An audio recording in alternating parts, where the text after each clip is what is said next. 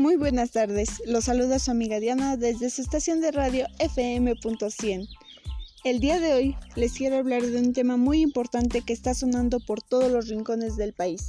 Vamos a hablar sobre el COVID-19.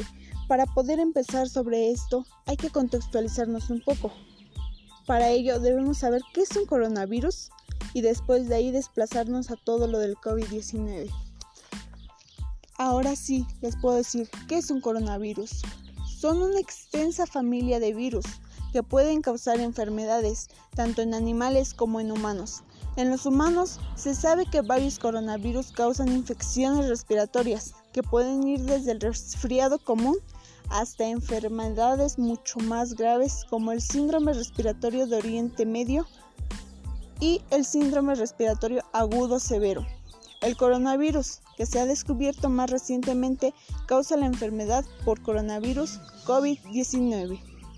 Espero que esta pequeña definición haya quedado claro lo que es un coronavirus. Ahora sí entraremos en tema del COVID-19.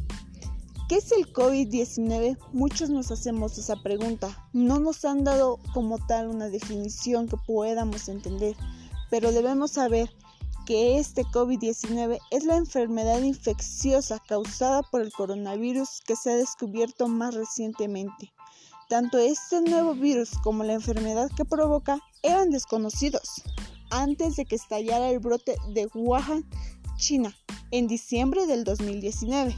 Actualmente, la COVID-19 es una pandemia que afecta a muchos países del mundo. Entonces nos referimos a que México está entre esos países y no nos salvaremos de esto. Pero, ¿cuáles son los síntomas del COVID-19? Los síntomas más comunes son fiebre, tos seca y cansancio. Algunos pacientes pueden presentar dolores, congestión nasal, dolor de garganta o diarrea, como si fuera una simple infección o enfermedad de todos los días. Estos síntomas suelen ser leves y aparecen de forma gradual, algunas personas se infectan, pero solo presentan síntomas muy leves que a veces no los pueden notar. La mayoría de las personas, es decir, alrededor del 80%, se recuperan de la enfermedad sin necesidad de tratamiento hospitalario. Alrededor de uno de cada cinco personas que contraen el COVID-19 desarrollan enfermedad grave y tienen dificultad para respirar. Las personas mayores y las que padecen afecciones médicas subyacentes, es decir, enfermedades que ya tienen tiempo con ellas, como lo son la hipertensión arterial, problemas cardíacos o pulmonares, diabetes o cáncer, tienen mucho más probabilidades de desarrollar una enfermedad grave. Sin embargo, cualquier persona puede contraer la COVID-19 y desarrollar una enfermedad grave. Incluso las personas con síntomas muy leves pueden transmitir el virus. Las personas de todas las edades, sin excepción alguna, desde bebés hasta adultos mayores, que tengan fiebre, tos y dificultad para respirar, deben buscar atención médica. Pero, ¿qué debemos hacer ante estos síntomas? Si los síntomas son muy leves, como tos o fiebre leves, generalmente no es necesario que se busque atención médica. Quédate en casa, aíslate y vigila tus síntomas. Siga las orientaciones nacionales que todos los días nos dan por medio de la tecnología, como lo son las redes sociales, la televisión, para que para que esto sea mejor. Sin embargo, si se vive en una zona con paludismo o dengue, es importante que no ignore la fiebre. Hay que buscar ayuda médica. En caso de que el enfermo sea un niño, ayúdelo a que siga los consejos que los adultos mayores nos dan. ¿Cómo se propaga la COVID-19? Creo que es algo que todos nos preguntamos y es muy simple. Este se puede contraer de otra persona que está infectada por el virus. La enfermedad se propaga principalmente de persona a persona a través de las gotículas que salen despedidas de la nariz o la boca de una persona infectada al toser, estornudar o hablar. Es por eso que para ello nos piden usar lo que son los cubrebocas y o toser con el antebrazo tapando lo que es la boca. Debemos de tener tres pies de distancia de los demás, es decir, un metro, ya que estas gotículas pueden caer sobre los objetos y superficies que rodean a la persona, como mesas, pomos y barandillas, de modo que otras personas pueden infectarse si tocan estos objetos o superficies y luego se tocan los ojos, la nariz o la boca. Por ello es importante lavarse las manos frecuentemente con agua y jabón o con un desinfectante a base de alcohol. La OMS está estudiando las investigaciones en curso sobre las formas de propagación del COVID-19 y como siempre nos seguirá informando el día al día si se encuentra algo nuevo. Pero, ¿es posible contagiarse de COVID-19 por contacto con una persona que no presente ningún síntoma? Sí, lo es. ¿Por qué? Porque hay personas que presentan síntomas muy leves que no los llegan a notar, pero están contagiadas y si nosotros no atendemos las indicaciones podemos traer el contagio. ¿Cómo podemos protegernos? Muy fácil. Practicar la higiene respiratoria y de las manos es importante en todo momento y la mejor forma de protegerse a sí mismos y a los demás.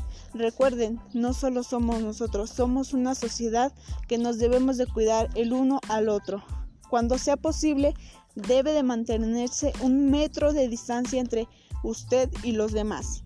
Esto es especialmente importante si está al lado de alguien que esté tosiendo o estornudando, dado que es posible que algunas personas infectadas no presenten ni siquiera los síntomas y estén infectadas. ¿Qué debo de hacer si estoy en contacto estrecho con alguien que tiene COVID-19? Pues esto nos afecta porque podemos estar infectados. Pero el contacto estrecho significa vivir con alguien que tiene la enfermedad o haber estado a menos de un metro de distancia de alguien que padece esto. En estos casos es mejor quedarse en casa y no salir, como nos lo han hecho saber las autoridades. Recordemos, ahora viene lo más importante, ¿qué significa aislarse? Muchos no hemos encontrado el significado de esta verdadera palabra, lo que dice que el aislamiento es una medida importante que adoptan las personas con síntomas de COVID-19 para evitar infectar a otras personas de la comunidad, incluidos sus familiares. El aislamiento es lo que estamos viviendo en estos momentos, o cuarentena como comúnmente le llamamos, se produce para que no haya más contagios. El aislamiento total lo debe de vivir una persona que tiene fiebre, tos u otros síntomas de COVID-19. Se queda en casa, no va al trabajo o a la escuela o a algún lugar público. Lo puede hacer voluntariamente, pero lo mejor es que se quede en casa para que no contagie a nadie. Sin embargo, si se vive en una zona donde hay demasiados contagios, es mejor no salir para nada o que solamente salga una persona de la familia y eso a lo más esencial y bien protegida, usando el cubrebocas y lavándose las manos y usando el gel antibacterial. ¿Qué debo hacer si no tengo síntomas pero creo que he estado expuesto al COVID-19? ¿Qué significa ponerse en cuarentena? La pregunta más importante. Ponerse en cuarentena significa separarse de los demás porque ha estado expuesto al COVID-19. Aunque usted no tenga síntomas, durante la cuarentena debe vigilar su estado para detectar los síntomas, debido a que el objetivo de la cuarentena es prevenir la transmisión, dado que las personas que enferman de COVID-19 pueden infectar a otros inmediatamente. La cuarentena puede evitar que se produzcan algunas infecciones y así controlar todo lo que se está provocando con esta enfermedad. Para culminar, solo queda recordarles que se mantengan al día de la información sobre el brote del COVID-19. No olvide lavarse las manos con frecuencia, mantener su sana distancia, evitar ir a lugares concurridos, entre muchísimas cosas más. No hay aún vacuna para este virus, así que cuídese y cuida a los demás y quédese con el hashtag quédate en casa.